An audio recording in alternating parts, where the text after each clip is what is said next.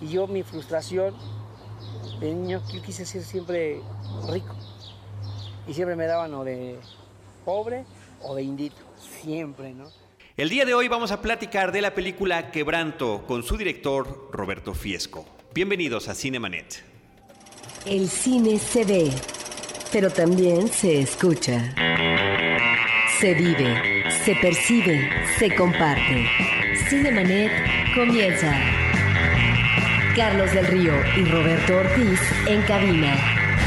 Hoy para mí es un día especial, hoy saldré por la noche. Www.cinemanet.mx es nuestro portal, un espacio dedicado al mundo cinematográfico.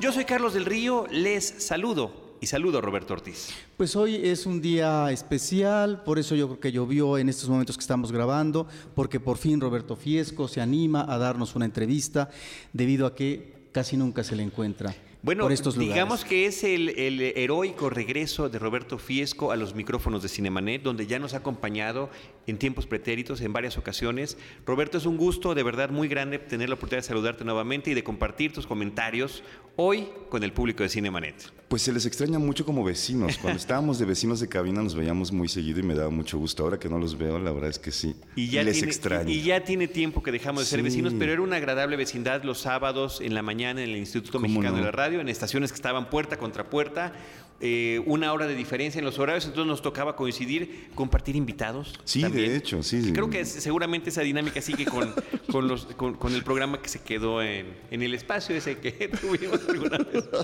Pero bueno, sigamos hablando de cosas gratas como es tenerte, Roberto. Y la primera pregunta, el primer eh, comentario que quisiéramos que tú hicieras directamente para los escuchas de Cinemanet es que el director nos platique de qué trata su película. Que por cierto es la película Quebranto, no la habíamos Es la película. Quebranto. Bueno, si Exacto. dije Quebranto, vamos a hablar en esta ocasión. Estoy nervioso, ¿eh? No sé por qué, nunca me pongo nervioso. Yo hoy estoy nervioso. Bueno, va. Eh, se trata de. eh, es un documental que es la historia de un niño que en los 70 fue un actor, eh, era conocido como actor infantil como Fernando García Pinolito, y sobre su madre, que también en esta década era extra de cine.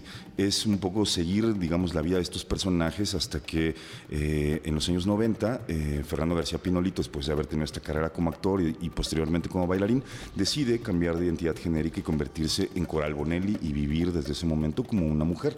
Entonces la vida de ella y de su madre, con quien sigue viviendo eh, en el barrio de Garibaldi.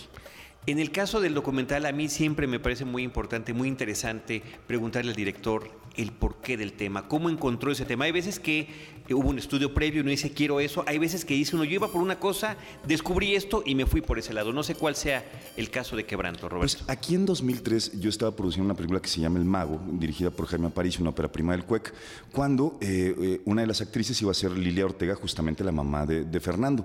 Cuando me dijo que en los créditos quería aparecer como Lilia Ortega Doña Pinoles, recordé vagamente que había un actor al que le decían Pinolito y le pregunté si tenía algo que ver con él, me dijo que era su mamá.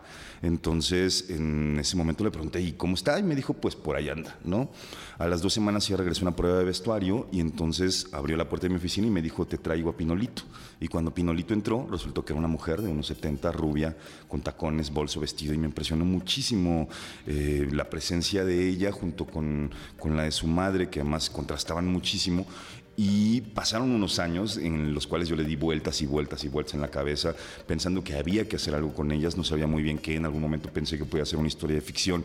Y bueno, en otro momento decidí que lo que quería básicamente era como tener el testimonio de estos dos personajes que me parecían muy interesantes y que seguro tendrían algo que contar en torno al cine, que a mí la historia del cine me, me apasiona muchísimo. Entonces pensé que no podía dejarlas ir sin que me contaran un poco su testimonio de vida.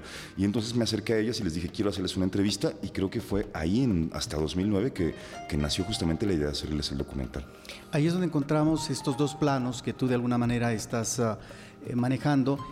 Por un lado, el seguimiento de estos testimonios de vida, que no solamente es del actor Fernando García, ahora Coral Bonelli, y de su madre, sino al mismo tiempo lo que llamamos el cine dentro del cine.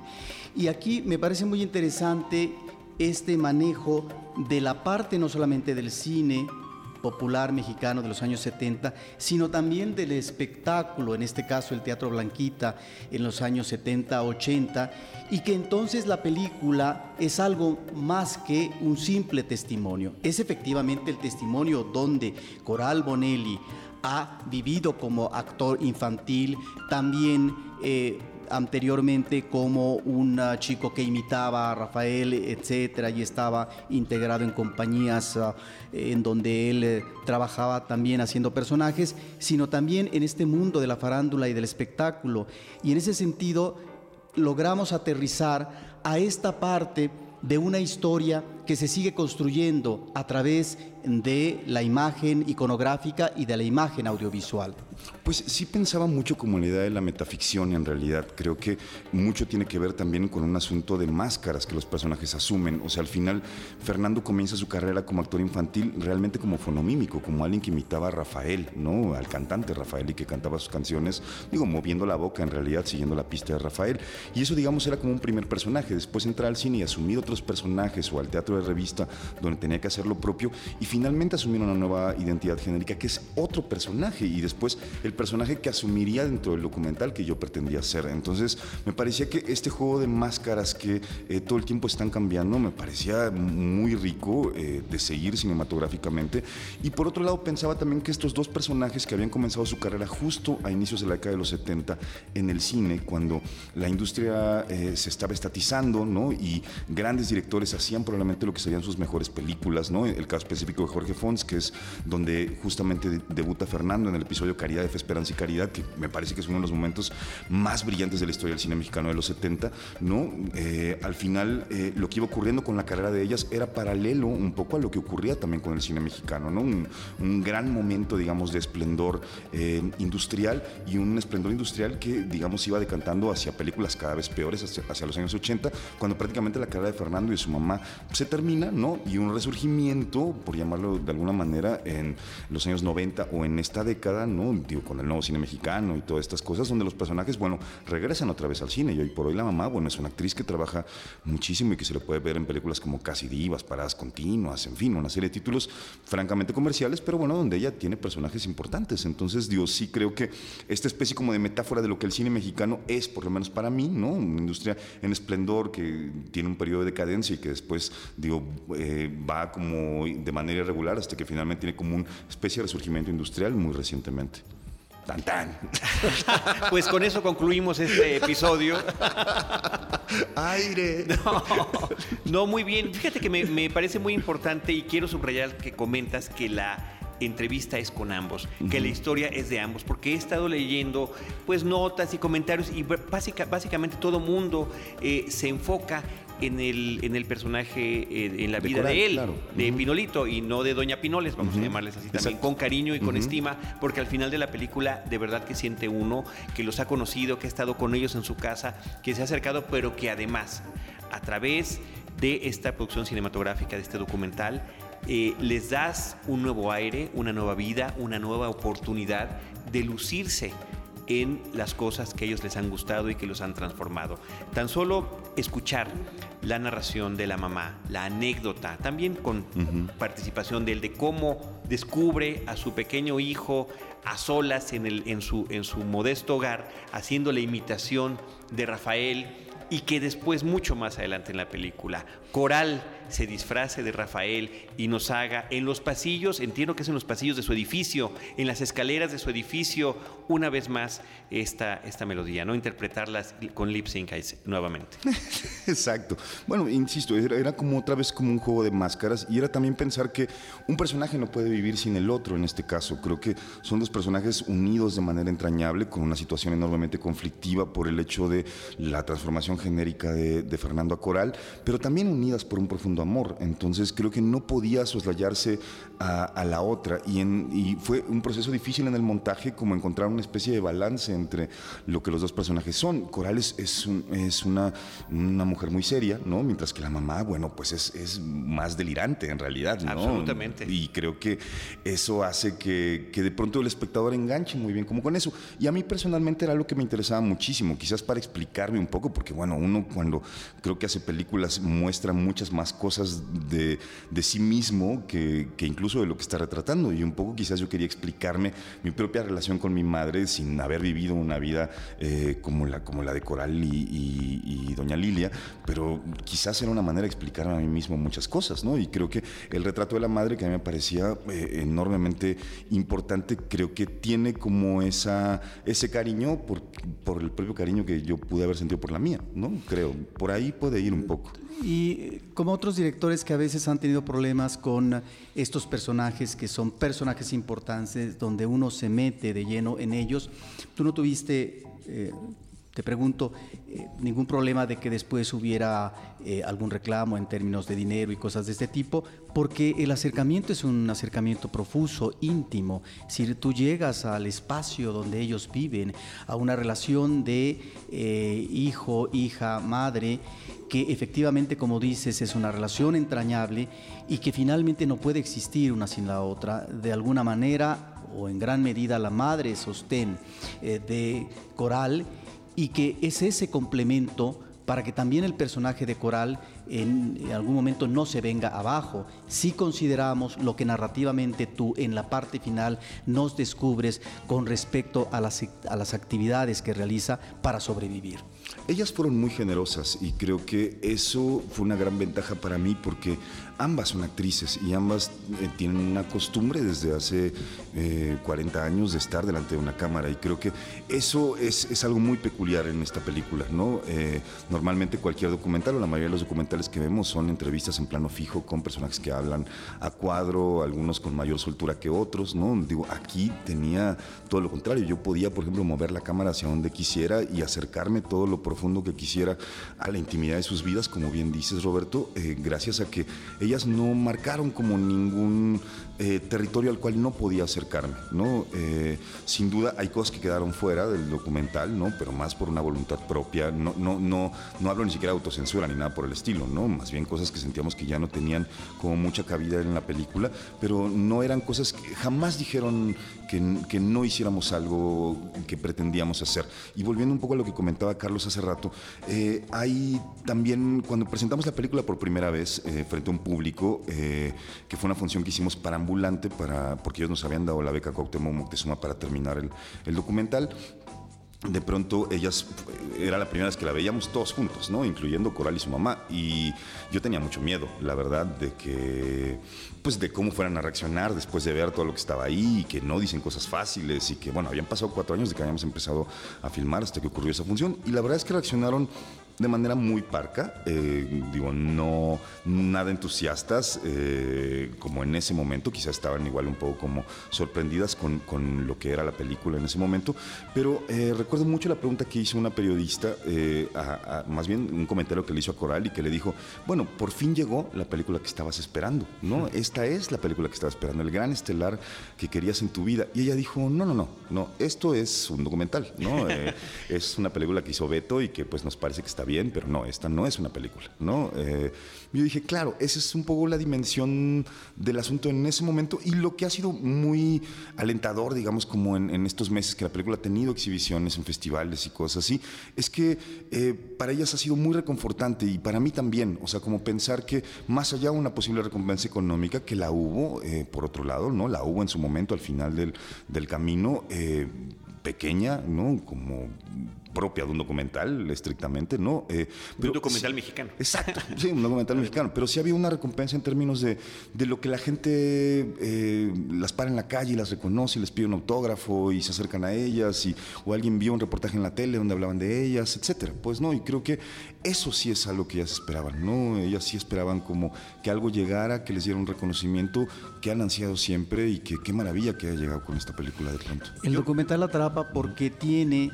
estas, si no variantes, estos manejos narrativos que te llevan de un lugar a otro y que me parece que ahí es donde el público también se engancha, no solamente por los personajes que en sí resultan muy atractivos, sino por tu manejo narrativo. Y cuando hablabas eh, de juego, yo diría que de un aspecto lúdico, visual, ahí encontramos precisamente estos elementos afortunados en tu documental Quebranto, en donde el cine imita al cine. Hay una escena formidable donde vemos las imágenes reales de caridad con una angustiada, desesperada Katy Jurado asumiendo uno de los grandes personajes en la parte final de su carrera fílmica, atravesando calles eh, del centro histórico de la Ciudad de México seguramente, y en paralelo vemos a Coral que de alguna manera está asumiendo el personaje como si se tratara de la misma ficción. Eso me parece que es una forma de acercar al público a ese cine que ya existió, pero que ahora de alguna manera no es que se reinterprete, sino que simplemente se está aludiendo de una nueva forma. Sí, yo quería aludir mucho al cine con el que crecí. Digo, yo soy contemporáneo de ese cine. No es el cine que me llevaban a ver de chico porque estaba muy chico, efectivamente. Pero bueno, es un cine que revaloré cuando ya era adolescente y que empecé a descubrir y que me parece que uno no es más que heredero de grandes maestros del pasado como Fons, como Ripstein, como Casals, como toda esa generación de los 70 que a la vez son herederos de Gabaldón, el Indio Fernández, Ismael Rodríguez, etcétera, etcétera. Y, me siento muy orgulloso de, de, tener como esa posibilidad de homenajearlos, ¿no? Y la presencia de Jorge Fons en, la película forma parte también de eso, ¿no? De poder acercarme a alguien a quien considero un maestro cinematográfico y poder escudriñar un poco en lo que él hace de manera probablemente no siempre ética o no siempre moral, ¿no? Digo, como, como ocurre en, el caso específico de, de, esta película, pero que me parece igualmente honesto. Yo lo que pretendía un poco hacer con, con esta película era, eh, pues, meter un poco todas mis filias, ¿no? Eh, digo, hacia diversos temas como, como el cine, como la relación madre-hijo que ya comenté, como eh, un poco los juegos de representación, un poco teatral, eh, y bueno, pues traté de meter todo eso como en, más la cinefilia y tal, traté de meter todo eso como en una coctelera y, pues salió quebrando. No, pero, pero es una mezcla muy afortunada, hay que decirlo. O sea, esta escena que dice Roberto, creativamente me parece que es espectacular, me parece que visualmente es impactante, es eh, genial este asunto de ver esa edición de la película original, de ese episodio de Caridad, y de ver a, eh, Coral haciendo, tratando, ¿no? aludiendo y siguiendo. Bueno, eso es una. Otra es también con Jorge Fons de la misma película, saliendo de este templo, no sé si es el Francisco Yoacán, que está junto a este, oficinas de Lina. Está atrás del Museo de las Intervenciones, justamente ahí. bueno, pues ahí, ¿no? Esta disolvencia, y después de que se va el vehículo con Sara García y sale Jorge Fons caminando y voltea y camina hacia el museo justamente, ¿no?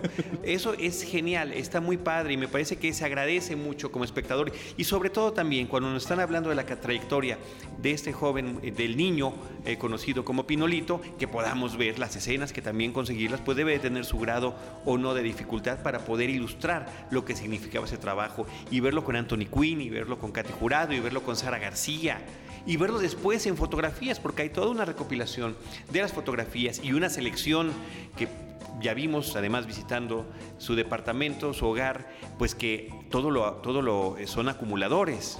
O sea, están acumuladas las películas, no cabe ni una foto más en la pared, están en tazas de café en la mesa de su casa. Bueno, encontrar en, todo ese cúmulo de, imágenes que ellos guardan, la foto con Cepillín, la foto con Montenegro, la foto con todas estas personalidades con las que de alguna manera tuvieron contacto. Pues eh, sí, es una parte muy apasionante sin duda el trabajo del documental, eh, de cualquier documental, hacer como todo este trabajo de investigación. A mí mismo, eh, que soy coleccionista, que Roberto lo sabe, ¿no? que colecciono fotografías y tal, y que me gusta mucho encontrar como piezas, hallazgos nuevos que, me hacen muy feliz, ¿no? De pronto enfrentarme como esta vida y hurgar en archivos fílmicos, hurgar en, el propio archivo de, ellas dos que, han guardado durante toda su vida, ¿no? O saber fotos originales de caridad que ellas tienen guardadas desde hace más de 40 años, o hurgar en, los archivos del IMCINE, la Cineteca, la Filmoteca, buscando como material que pudiera servirnos, pues esa es la parte más rica, tan rica como filmar, ¿no? Me parece a mí, yo que soy un ratón, eh, me parece como increíble ir descubriendo cosas. Sí, bueno, me divertí mucho haciendo eso. Sobre este punto en particular, porque hay un trabajo de deducción también eh, muy atractivo para el público cuando vemos eh, esta parte inicial de Pinolito imitando a Rafael. En, fotografías. en, fotografías.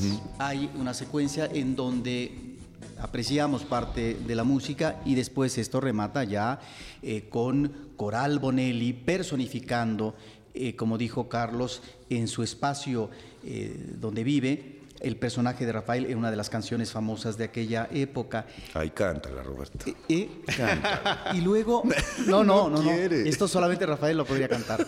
Lo que, a lo que voy es a que también encontramos una secuencia de edición muy interesante y te quisiera preguntar si eso corresponde a archivos particulares o institucionales, en donde vemos el registro de Pinolito, que ya es un bailarín en el Teatro Blanquita, y, con muchos ah, cantantes, artistas, eh, pero donde está siempre él presente. E- Ese trabajo de edición con una música de fondo también me parece que es un referente muy eh, atractivo de esa época y de esa música y de ese espectáculo que se estilaba en México. Pues sí, bueno, es parte del trabajo de- de montaje que hizo Julián Hernández y que, bueno, me parece que sin duda quizás sea lo que le da una estructura muy, muy afortunada a la película. Y bueno, sí, sí hubo que hurgar un poco, en, como decía, en Cineteca Nacional y básicamente en Cineteca Nacional y en IMCINE, donde encontramos realmente esos materiales fílmicos eh, que queríamos incluir y, bueno, en los álbumes de ella, que son muchísimos. O sea, ellas tienen álbumes, digo, que documentan prácticamente toda su vida. Entonces, digo, es, vamos, yo, si digo que todo fue muy fácil, pues va a sonar que todo es muy fácil.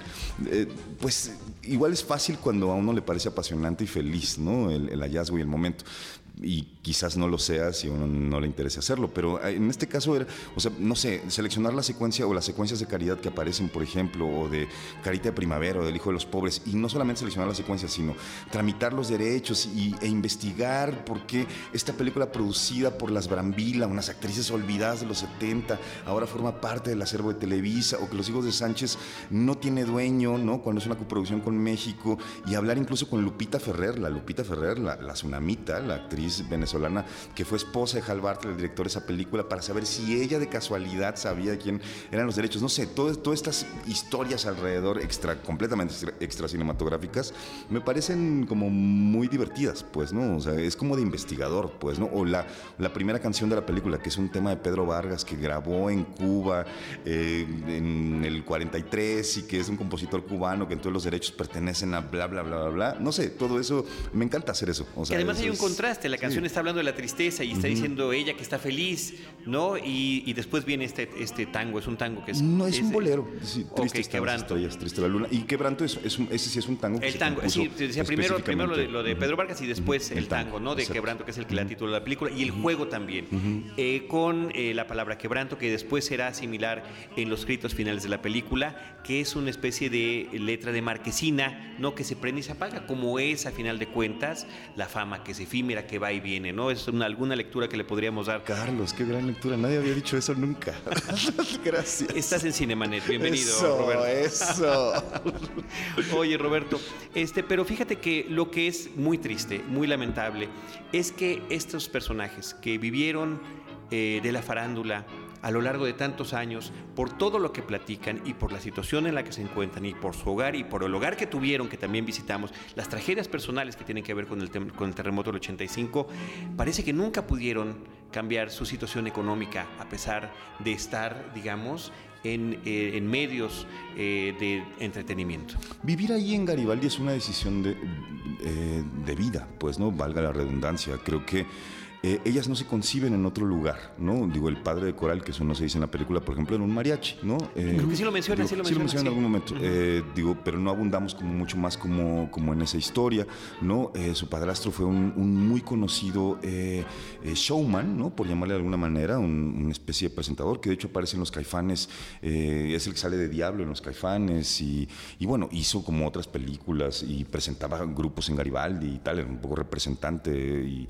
y showman y tal, ¿no? Entonces hay como toda una vida construida en ese lugar, ¿no? Y como, como bien aludes, el, tem- el temblor del 85 les toca justamente ahí y no por eso deciden irse, ¿no? O sea, la muerte de, de uno de los hijos de Doña Lilia ocurre justo a 30 metros de donde viven hoy y ellas vuelven otra vez a vivir a ese lugar porque ahí está su vida, ese es el, el epicentro de su vida, ¿no? Pero Y- retomando lo sí, que sí. dice Carlos, eh, esta situación material en la que viven, de acuerdo al documental en la parte sí. final, no es propiamente una No, no, no, situación bollante, ni de nada bonanza, No, no, no, ni mucho menos. y que no sé si tiene que ver, entiendo que estamos en eh, un momento estelar del cine mexicano, se habló del nuevo cine mexicano, existió el nuevo cine mexicano, virtualmente se estatizó el cine mexicano en los 70 y que ahí tuvo su oportunidad este chico como niño actor, pero un niño actor de unas cuantas películas, hasta ahí. Luego se vuelve bailarín en el Teatro Blanquita y lo corren después de varios años.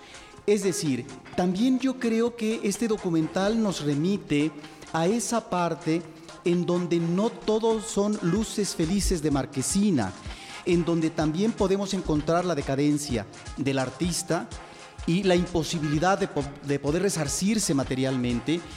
Y esa es también una parte que de alguna manera nos descubre el documental, no porque quiera festinar esa parte, sino simple y sencillamente porque es parte de una realidad. ¿Estoy equivocado o no? No, no, no, totalmente de acuerdo. Y ha sido muy curioso porque muchos actores han podido verla en los festivales donde se ha presentado y creo que son los que salen de alguna manera más tocados por la Afectados. película, afectados, como de eso podría pasarme, ¿no? Digo, no tenemos protección social, la ANDA, eh, digo, el caso de, de ellas es muy claro, la ANDA no reconoció años después cuando Fernando quiso regresar otra vez a actuar, ahora convertido en Coral Bonelli, no reconoció no solo su identidad genérica, sino su pasado como actor con, con llamándose Fernando García Pinolito, ni los años que había cotizado para, para el sindicato, lo cual es, bueno, Absurdo, terrible, es- es absurdo, surrealista. Absolutamente, y que solo ocurre en, en este país, ¿no? Entonces sí, me parece que la vida del actor, como la vida de cualquier creativo, siempre de freelance y siempre así, es absolutamente precaria, ¿no? Y me parece que, bueno, ellas son un ejemplo un poco de, de lo que eso es. Tienen momentos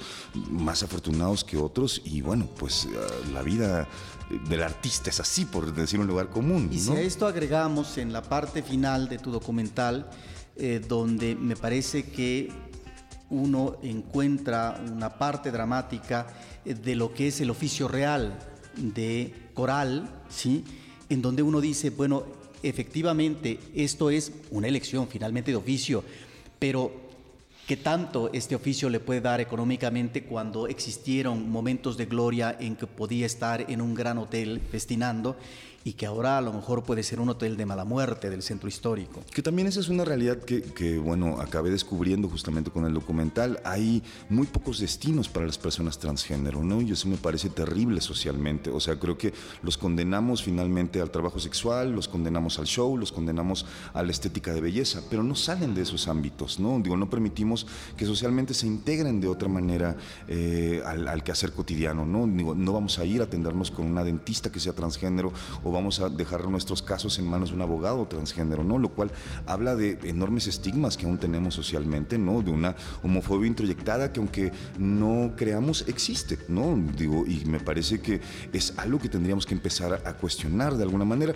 Y a mí una de las cosas que me parece de alguna manera más eh, reconfortantes en estos meses que, que, insisto, hemos proyectado la película en algunos espacios, es que la reacción del por llamar de alguna manera, del público público, ¿no? O sea, no del público especializado, no de la gente que la ve necesariamente en los festivales, sino de esas mamás, papás, hijos, abuelos que van a ver de pronto la película, es de una enorme reconciliación con, con el trabajo, ¿no? Y con los personajes, ¿no? Digo, no, no, no en balde ha ganado un par de premios del público en lugares como Durango, Zacatecas, que uno no esperaría que la gente de ahí pudiera votar como, una, a favor de un documental, dos, a favor de un documental que habla sobre un personaje transgénero, ¿no? Digo, dado que pensamos que en provincia y básicamente en el norte, digo, la homofobia es mucho mayor. Y al contrario, me parece que algo hace que la gente piense respecto al, probablemente a la honestidad con la cual los personajes hablan y probablemente también a una mirada honesta y a su altura y que no vea a los personajes de, eh, con conmiseración o con piedad. Al contrario, creo que eh, una de mis pretensiones era ver a los personajes a los ojos, ¿no? Y creo que eso es lo que, lo que traté de hacer con el documental y creo que eso hace que la gente también los vea a los ojos. Y una de esas escenas cruciales es eh, justamente cuando están sentados en la cocina y la mamá está contando cuál fue su reacción cuando finalmente el hijo se descubre como coral. Eh, y lo que ella sabía de otras experiencias con otras personas eh, que habían demostrado cuál era su, su, inclinación sexual. ¿no? Dice, yo no quería convertirme en una de esas madres, yo no quería el rechazo. Y bueno, a final de cuentas él está con la mirada hacia otro lado, tiene que alejarse y la señora está literalmente descosiéndose, ¿no? De todo corazón platicando esta situación. Eh, nos comentabas tú en ese sentido, Roberto, que ellas fueron muy generosas en, contigo, se nota, ahí está plasmado, pero me parece que también tú fuiste muy generoso y, no porque tenga que ser equilibrado, ni mucho menos, pero esta situación que ya comentamos hace rato, pero que yo sí quiero eh, destacar, de ponerlos, ponerlas en el reflector como eh, personas del show, personas del espectáculo, cantando, bailando. La señora también se maquilla y se prepara para una escena eh, de, musical.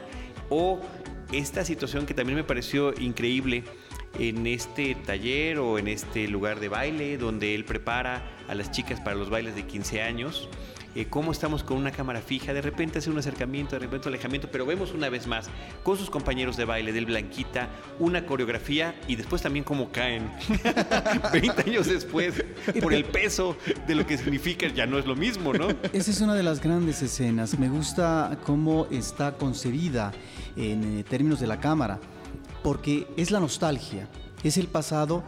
No sé cómo pudiste reunir a ellos tres que eran compañeros de trabajo en el baile y que ahí se disponen a bailar y la cámara está en un plano general, ¿no? Se ve la claqueta, una toma fija, diría uno, y no, lentamente se va acercando, no del todo, y lentamente se vuelve a alejar. Y ahí estamos, me parece, ante uno de los momentos más emotivos del documental, porque finalmente eso que hemos visto del personaje en su pasado como actor infantil, imitador, bailarín, ahora en esta reunión con sus compañeros es, efectiva es efectivamente la nostalgia, pero es retomar aquello que finalmente no se puede olvidar y que lo trae en la piel como la madre misma. Sí, bueno, fue, fue una secuencia muy emocionante de hacer, por ejemplo, porque no habíamos planeado filmar esa coreografía para nada, no estaba planeado que existiera. Y cuando se reúnen los tres en ese lugar, ¿no? De pronto empezaron a bailotear y a recordar como una coreografía de Blanquita, eh, sacaron este disco de Pérez Prado, que, eh, y entonces de pronto como en una hora tenían puesta la coreografía, ¿no? Y entonces dijimos, bueno, vamos a, a filmarla. Y cuando los vimos bailar, la verdad es que era una lección de vida para nosotros. Son gente que tiene 50 años y que de pronto bueno, cuando ella hace el split, bueno, yo en mi vida puedo hacer un split. Entonces. Cuando se agacha para. Sí, para hacer este baile como ruso. Digo, es, tremenda, es, realmente impresionante. El otro día Laura Barrera, la, conductora del Canal 22, me decía que vio la película y que la ponía todos los días con su mamá para ver si lograban hacer la coreografía. Es que es una coreografía muy compleja, la verdad. Y todo diabetes encima, ¿verdad? Con diabetes, exacto, ¿no? Entonces, digo, creo que eh, es una enorme lección de vida ver, ver, tener como esa, esa pasión todavía, como bien dices, esa fuerza como para seguir bailando, como para seguir adelante, como, como para seguir un día a día que parece todo el tiempo adverso, ¿no? Digo, para una persona transgénero salir a la calle y ser señalado, vivir el escarnio público, debe ser realmente terrible y de pronto, bueno, asumirlo y tener todavía como esta interés para, para hacerlo, sí es, es muy aleccionador, la verdad. Carlos dijo que eh, fuiste generoso con tus personajes. Yo diría que se nota efectivamente a través de la imagen ese afecto hacia ellos porque cuando están madre e hija en el panteón, pues llevas un mariachi, por ejemplo, o cuando Coral va a una estética. Yo creo que ahí está efectivamente el rasgo de afecto por parte del director. Quisiera eh, remitirme a ver tú qué opinas eh, de esta parte del cine mexicano de los 70, en donde también encontramos esto que a veces solamente a través de los chismes del espectáculo uno eh, puede encontrar, es decir, el carácter fuerte, uno diría terrible de esta Katy Jurado, efectivamente, era una mujer terrible, implacable, ¿sí? Y la anécdota que cuenta la madre, que finalmente es una anécdota alentadora, pero que efectivamente era ya en ese momento de su vida una mujer decadente en el ámbito de la actuación, no porque fuera mala actriz, sino simple y sencillamente porque había cosechado ya los grandes triunfos en el cine mexicano y de Hollywood. Y conste que, hay que decirlo, es una de las grandes actrices en la historia del cine mexicano, pero que aquí encuentra su gran oportunidad con Jorge Fons en Caridad para resurgir y lo hace de una manera espléndida como la gran actriz que siempre fue. Pero estamos ahí ante un documental que nos lleva a esa consideración del carácter de esta mujer y también el caso de Jorge Fons, eh, de qué manera un director logra sacarle jugo a sus actores al punto de que un niño tenga que pedrear a otro, porque se tienen que madrear para que, para Para que, surja el real, realismo. Bueno, ahí están dos cosas que me llaman mucho la atención que tienen que ver con una forma de dirección realista, sí, de un director muy importante para esa película y que nos estás develando eso que si no es un secreto, pues es algo que a veces uno no sabe. Claro, y a mí me gusta mucho esta frase de Fons que dice en algún momento del documental de la vida de Pinolito no era muy distinta a lo que se veía en la pantalla, ¿no? Y creo que eso para mí es una de las grandes claves de la película, porque eh, normalmente en nuestra infancia eh, la filman de manera materna nuestros padres, ¿no? Con una cámara de Super 8 en, en otros tiempos, hoy con una cámara de video o probablemente con un celular, ¿no? Donde uno va eh, grabando las monerías de sus hijos o de sus familias, ¿no? Y en el caso de, la vida de Fernando, hoy Coral Bonelli, eh, es, es, un- es una infancia filmada por Jorge Fons o por Alberto Bojorques o por eh, Rubén Galindo, eh, por Sergio Eljovich, en fin, por una serie de directores eh, fundamentales de los 70, ¿no? Comerciales o, o- no, ¿no? Y, está en 35 milímetros y en algunas casas, en algunos casos en, en Cinemascope. O sea, digo, me parece que ¿quién tiene una infancia filmada así, ¿no? Y una infancia que además sí se parezca tanto a, de alguna manera, que haga un reflejo entre lo que era la vida real de estos personajes viviendo en, un barrio tan bravo como Garibaldi, a esas casas donde vivía Katy Jurado haciendo la eulogia de, de caridad, ¿no? Y con todo y eso, se queja de cómo era retratado. Dice, yo quería, soñaba, anhelaba ser Sí. rico y ni siquiera en el cine lo fui, palabras más, Claro, palabras menos. sí, sí. Siempre era el sí. niño pobre o el indito. Claro. Así es como lo menciona, Claro. ¿no? Sí, Pero terrible. regresando a esta parte de la actuación, en estas películas en donde él figura, eh, películas como La Casa del Sur, eh, Carita de Primavera y también El Hijo de los Pobres, sí, es el cine de los 70, es un nuevo cine, pero también estamos, y creo que es ilustrativo el documental, de, yo no diría la falla, pero sí esta forma de dirigir a los actores infantiles que eh, cuando uno ve a Pinolito en estas películas, digo, excepto seguramente Caridad, pues no diría uno que es una gran actuación.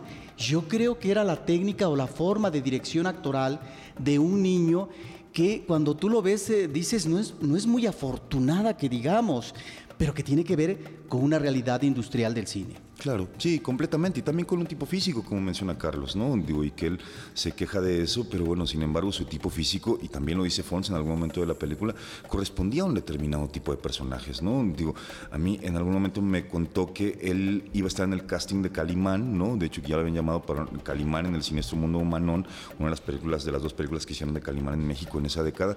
Y al final se quedó otro niño que, bueno, si uno ve la película dices, bueno, sí, el Solín es otro tipo físico, ¿no? O para el niño y el tiburón, aquella película que hizo Agüí Camacho, que Agüí Camacho era un niño precioso, este, medio güerito, de pestañas largas y tal, aquella película con Andrés García. Y dices, claro, no corresponde un poco como, eh, digamos, el, estereotipo físico buscado a esas películas que por supuesto no le dieron contra las películas que sí hizo, ¿no? Digo, un tipo de película así, de barrio y tal, con una actoralidad, ¿no? Digo, probablemente un poco subida, ¿no? Pero está un poco en, en todo ese cine, ¿no? Digo, habrá quien, quien pueda trabajar sobre esa actoralidad, subida de tono, de manera mucho, muy afortunada, como es el caso de Katy Jurado que mencionabas, ¿no? Que parece que ella es la encarnación misma de la tragedia y le da una dimensión completamente épica a ese corto barrio bajero y populachero como es Caridad, pero que sin embargo ella lo construye como si estuviera haciendo una tragedia de Eurípides, pues, ¿no? Digo, así es de buena, ¿no? Es una erinia, así, eh, sin duda, ¿no? Digo, no todos tienen esa capacidad, ¿no? Y un niño, pues probablemente menos, ¿no? Shirley Temple, a lo mejor. No creo. no, era, no era muy trágica. No creo. Y además eh, era sumamente deleznables. Roberto, platícanos del título de la película y de ahí a esta selección musical que parece soundtrack de una vida. Hay unas canciones que son muy evidentes que de alguna manera otro tienen que programa de estar allí. Horizonte. Sí, En esta vaya, la- las de Rafael y que le tengamos que escuchar dos veces sí más y dan ganas de volver a ver esas, esas ediciones que haces o esa presentación que tenemos con el personaje. El vals inclusive también se vería como de alguna manera natural por lo que están ensayando, ¿no?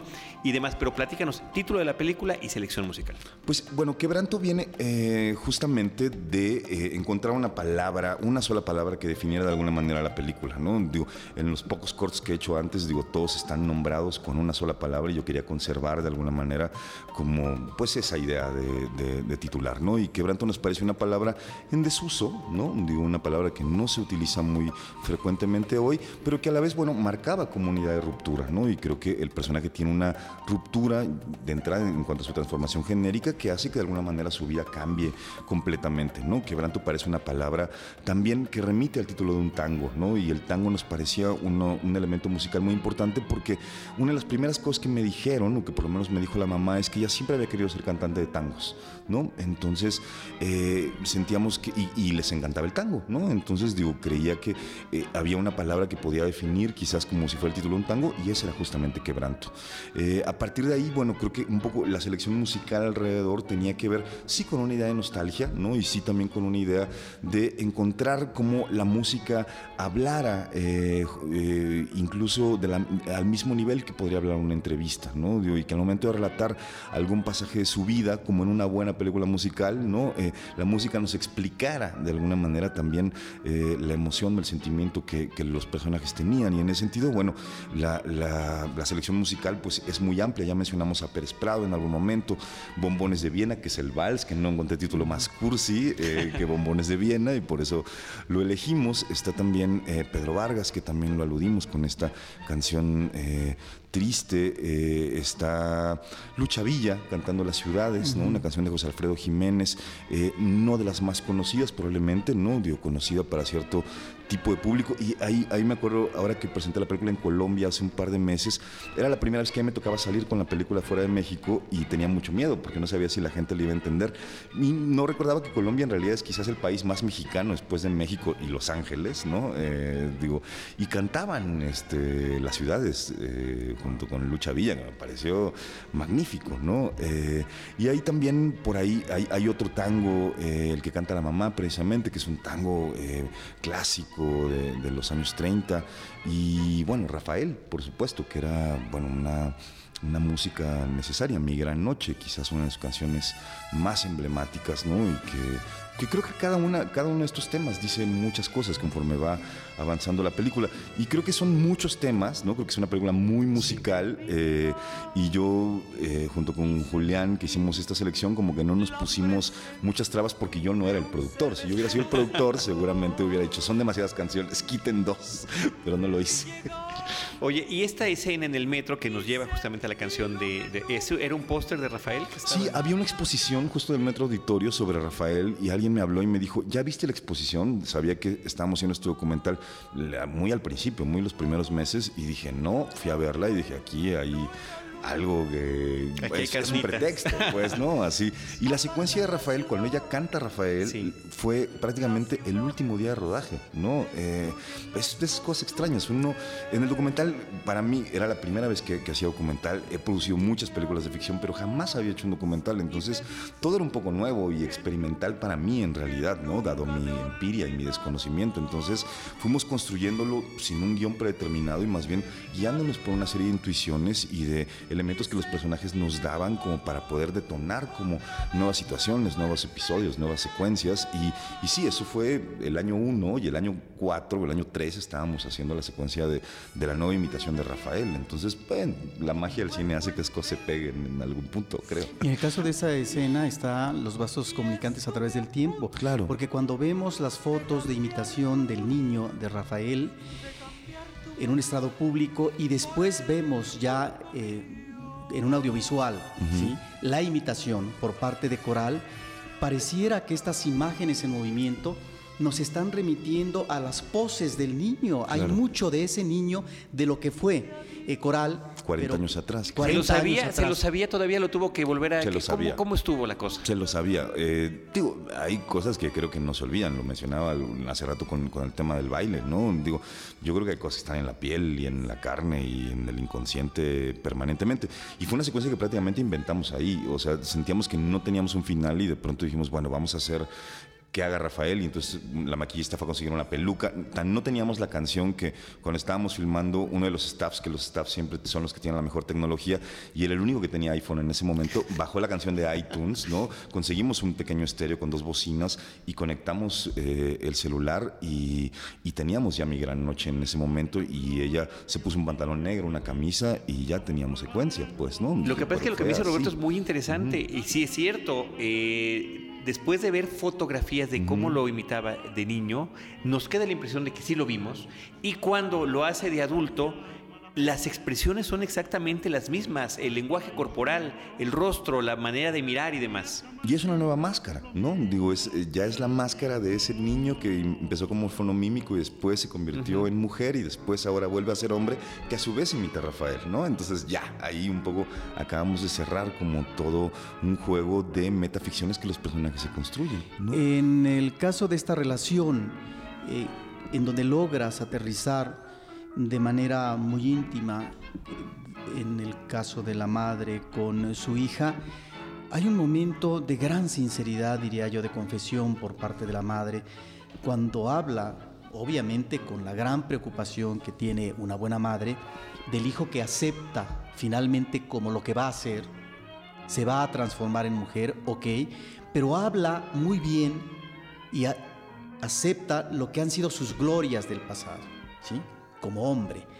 Pero que cuando se transforma en mujer es cuando viene una especie de ruina, de decadencia. Ese me parece un momento muy, muy personal de ella, pero en donde al juntarlos a los dos, tienen esa capacidad ante la cámara de sincerarse sin que a lo mejor el otro le censure. Es terrible, ¿no? Creo que quizás el momento más terrible de, de la película y a, la vez el momento más entrañable, ¿no? Digo, la honestidad con la cual hablan o se comportan ambos en ese momento, a mí me parece devastador, en realidad. Y por eso, justo en la estructura, lo que sigue de esa secuencia es precisamente las ciudades con Lucha Villa, ¿no? Yo creo que había que rescatar al personaje en ese momento, ¿no? Y no había que dejarlo hundido justamente en esta ruina eh, que la madre señala y habría que verlo cómo se desenvuelve ahora y cómo sí puede tener un oficio aún dentro del show haciendo fonomímica de, de- otro personaje y cómo vemos que lo hace bien, pues, ¿no? Y que, y que quizás no todo sea tan terrible como, como la madre lo dice, ¿no? Y que a pesar también de todo lo terrible que la madre dice, no puede vivir sin ella, ¿no? No pueden vivir ninguna de las dos sin la otra, ¿no? Entonces, ¡zas! ¿no? A mí me parece muy potente y creo que eso me, me seducía mucho de esta historia. Y verlas juntos, juntas a lo largo de toda la película, pues es también muy interesante. Estos recorridos en las calles y la señora chiquita, vieja, eh, con su bastón, que ella lo menciona, ¿no? Esto yo antes, ¿qué, qué iba yo a andar con un bastón? y él grandote, ¿no? Esta, esta eh, contradicción, este eh, choque visual de este amor tan grande que se tiene, me parece que es visualmente muy interesante y, y nos habla de esta realidad, ¿no? Sí, ahí, ahí empezó todo, como decía al principio. Cuando las vi juntas en mi oficina, en los estudios Churubusco, dije, ahí hay una historia, no sé cuál, pero ahí hay una historia solo de ver el contraste físico que hacían. Pues Roberto, ¿algún dato que nos quieras compartir? Eh, ¿Cuándo sale la película? ¿Cuántas copias? ¿En qué ciudades? ¿Redes sociales? Pues bueno, es- eh, la película se estrena el 5 de diciembre, digamos oficialmente. Ahorita está en funciones en el Cine Tonalá y en el Centro Cultural Universitario, en la sala Carlos Monsiváis. Pero bueno, saldrá ya a salas, bueno, todo el circuito Cineteca, probablemente En- en el- Cinépolis en el también. comercialmente, ¿no? Eh, Comercialmente Cinépolis y circuito Cineteca, ¿no? Básicamente van a ser nuestras el 6 de diciembre, no el 5 6 de de diciembre, el diciembre. 6 de diciembre. Muy bien. Eh, ¿Redes sociales? Redes sociales, sí, tenemos un Facebook que se llama Quebranto, justamente, eh, bastante activo, y también un Twitter que se llama arroba quebranto, ¿no? Lo digo con duda porque como yo no manejo el Twitter, entonces no tengo idea de cómo se maneja el Twitter. Eh, básicamente, bueno, pueden encontrar, mm, sobre todo el Facebook es muy activo, ambos son muy activos, ¿no? Y también Julián Erper es muy activo y se la pasa poniendo cosas de la película Es que él es el guionista, diríamos. hiperactivo del Twitter. Roberto Fiesco, felicidades por este documental que viene siendo tu ópera prima en Sí. el cine y esperamos más películas tuyas y además también No sé, felicidades. ¿eh? No sé. Y a- pues yo creo que sí. Pues no Tiene sé. que haber un deber ser creativo por parte tuya y ser consecuente en la realización cinematográfica. Es que tiene que creo- aparecer algo así, ¿no? Yo creo, es, es difícil, es difícil.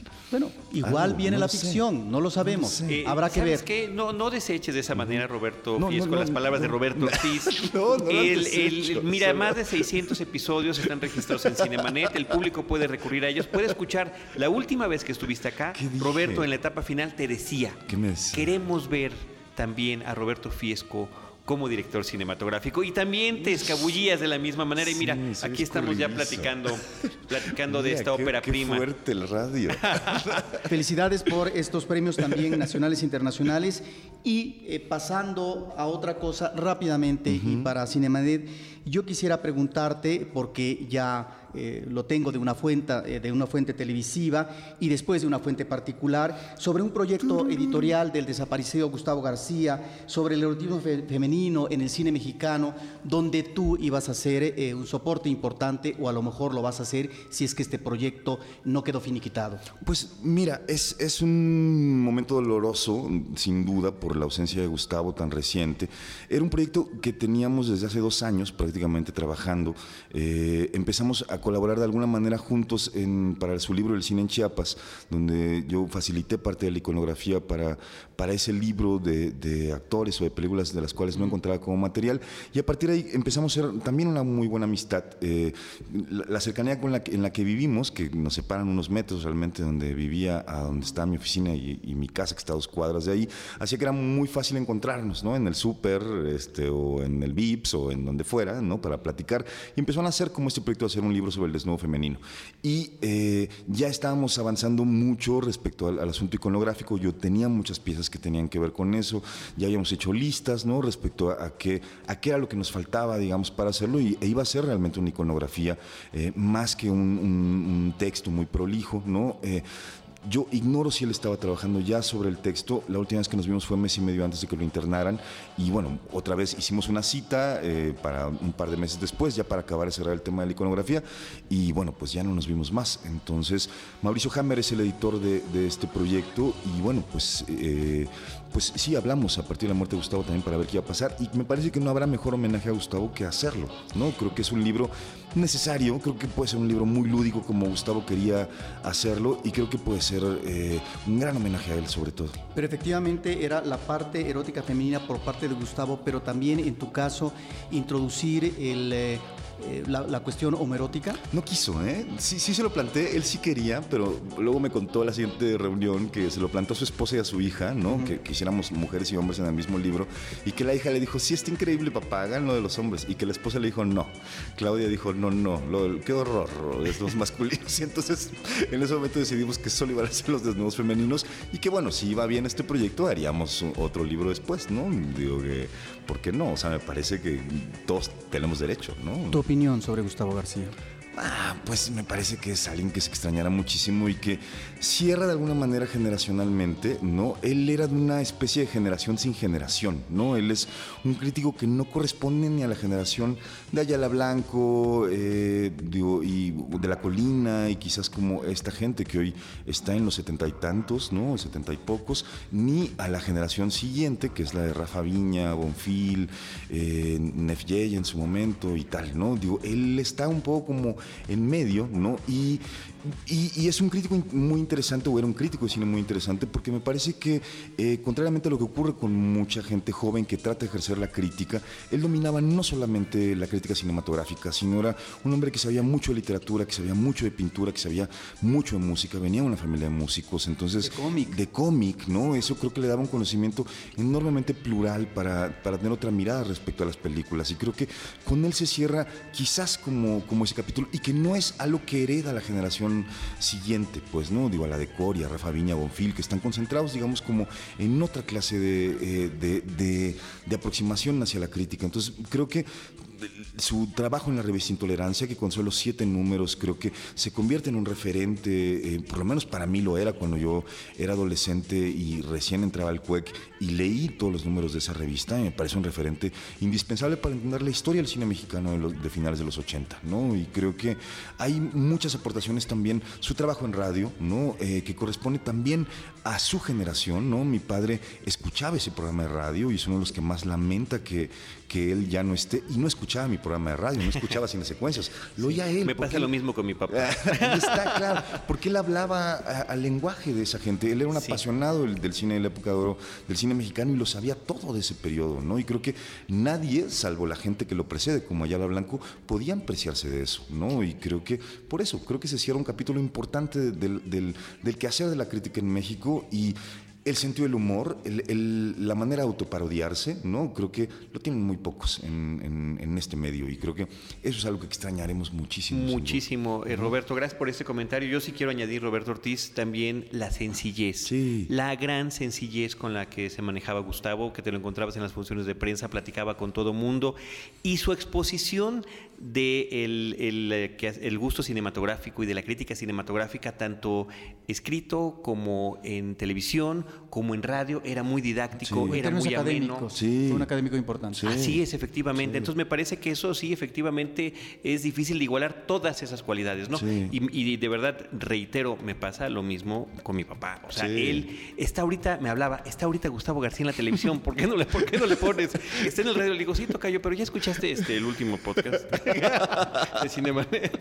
Exacto. Este, y pues sí, pues este, mi último, mi último contacto no, no, no era mi amigo, éramos, no, nos encontrábamos eh, este, en la cobertura cinematográfica, coincidimos alguna vez en programas y demás, pero pues en alguna función de cine, en Perisura es donde tuve el último contacto con, con Gustavo, así que se le, se le extrañará muchísimo. Mucho. Su risa se extrañará muchísimo. sin duda. Así es. Pues bueno, Roberto Fiesco, muchísimas gracias por esta gran oportunidad de charlar No, contigo nuevamente.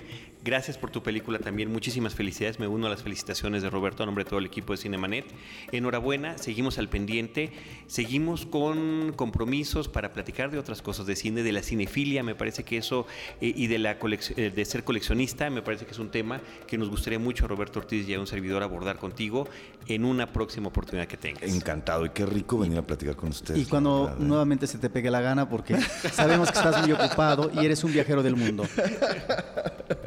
Muchas millas. Muchas, alrededor. muchas, muchas gracias. Gracias también a Gina Cobos, que ha estado en la tarde de grabaciones de Cinemanet el día de hoy. Una querida amiga que también ya tenía rato que no la habíamos. Gina, muchas gracias, como siempre. Este, esto, cuando yo platico de todos los directores que han estado, que han platicado con nosotros, pues Gina es responsable de traer a una muy buena cantidad de ellos ¿Cómo a lo largo de los años a los micrófonos de Cinemanet. Así que muchas gracias, Gina.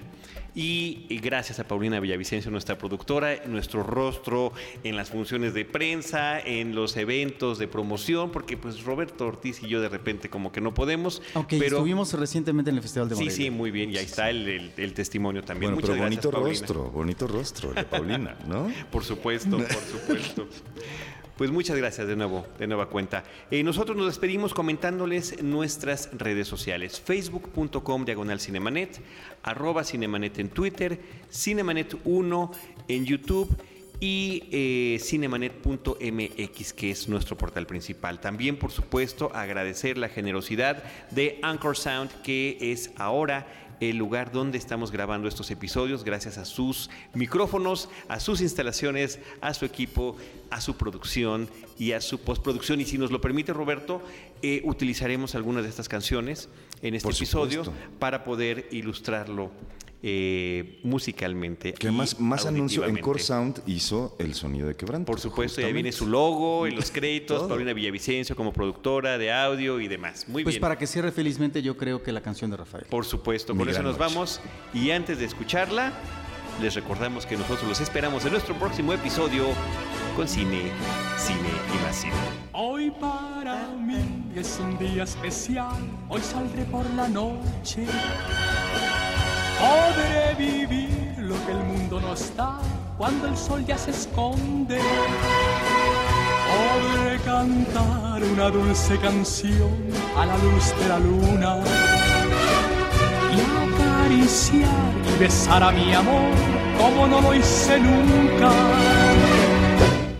¿Qué pasará? ¿Qué misterio habrá? Puede ser mi gran noche.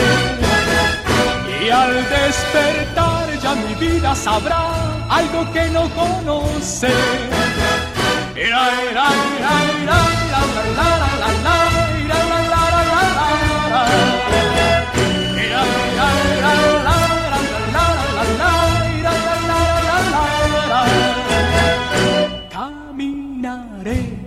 a mi amor por las calles sin rumbo.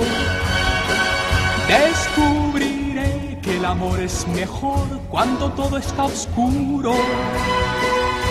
Y sin hablar nuestros pasos irán a buscar otra puerta que se abrirá como mi corazón cuando ella se acerca. ¿Qué pasará? ¿Qué misterio habrá? Puede ser mi gran noche. Y al despertar ya mi vida sabrá algo que no conoce.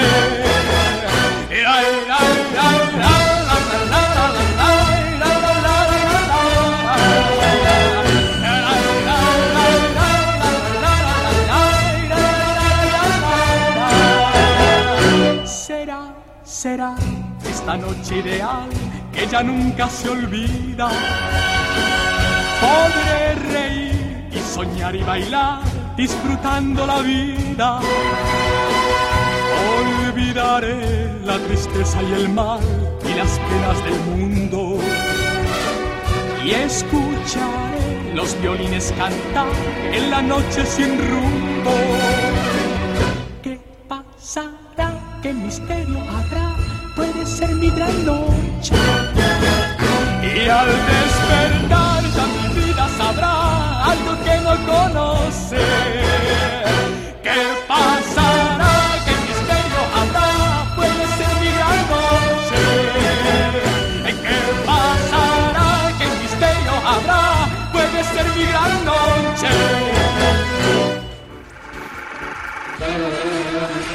Cinemanet termina por hoy. Más cine en Cinemanet.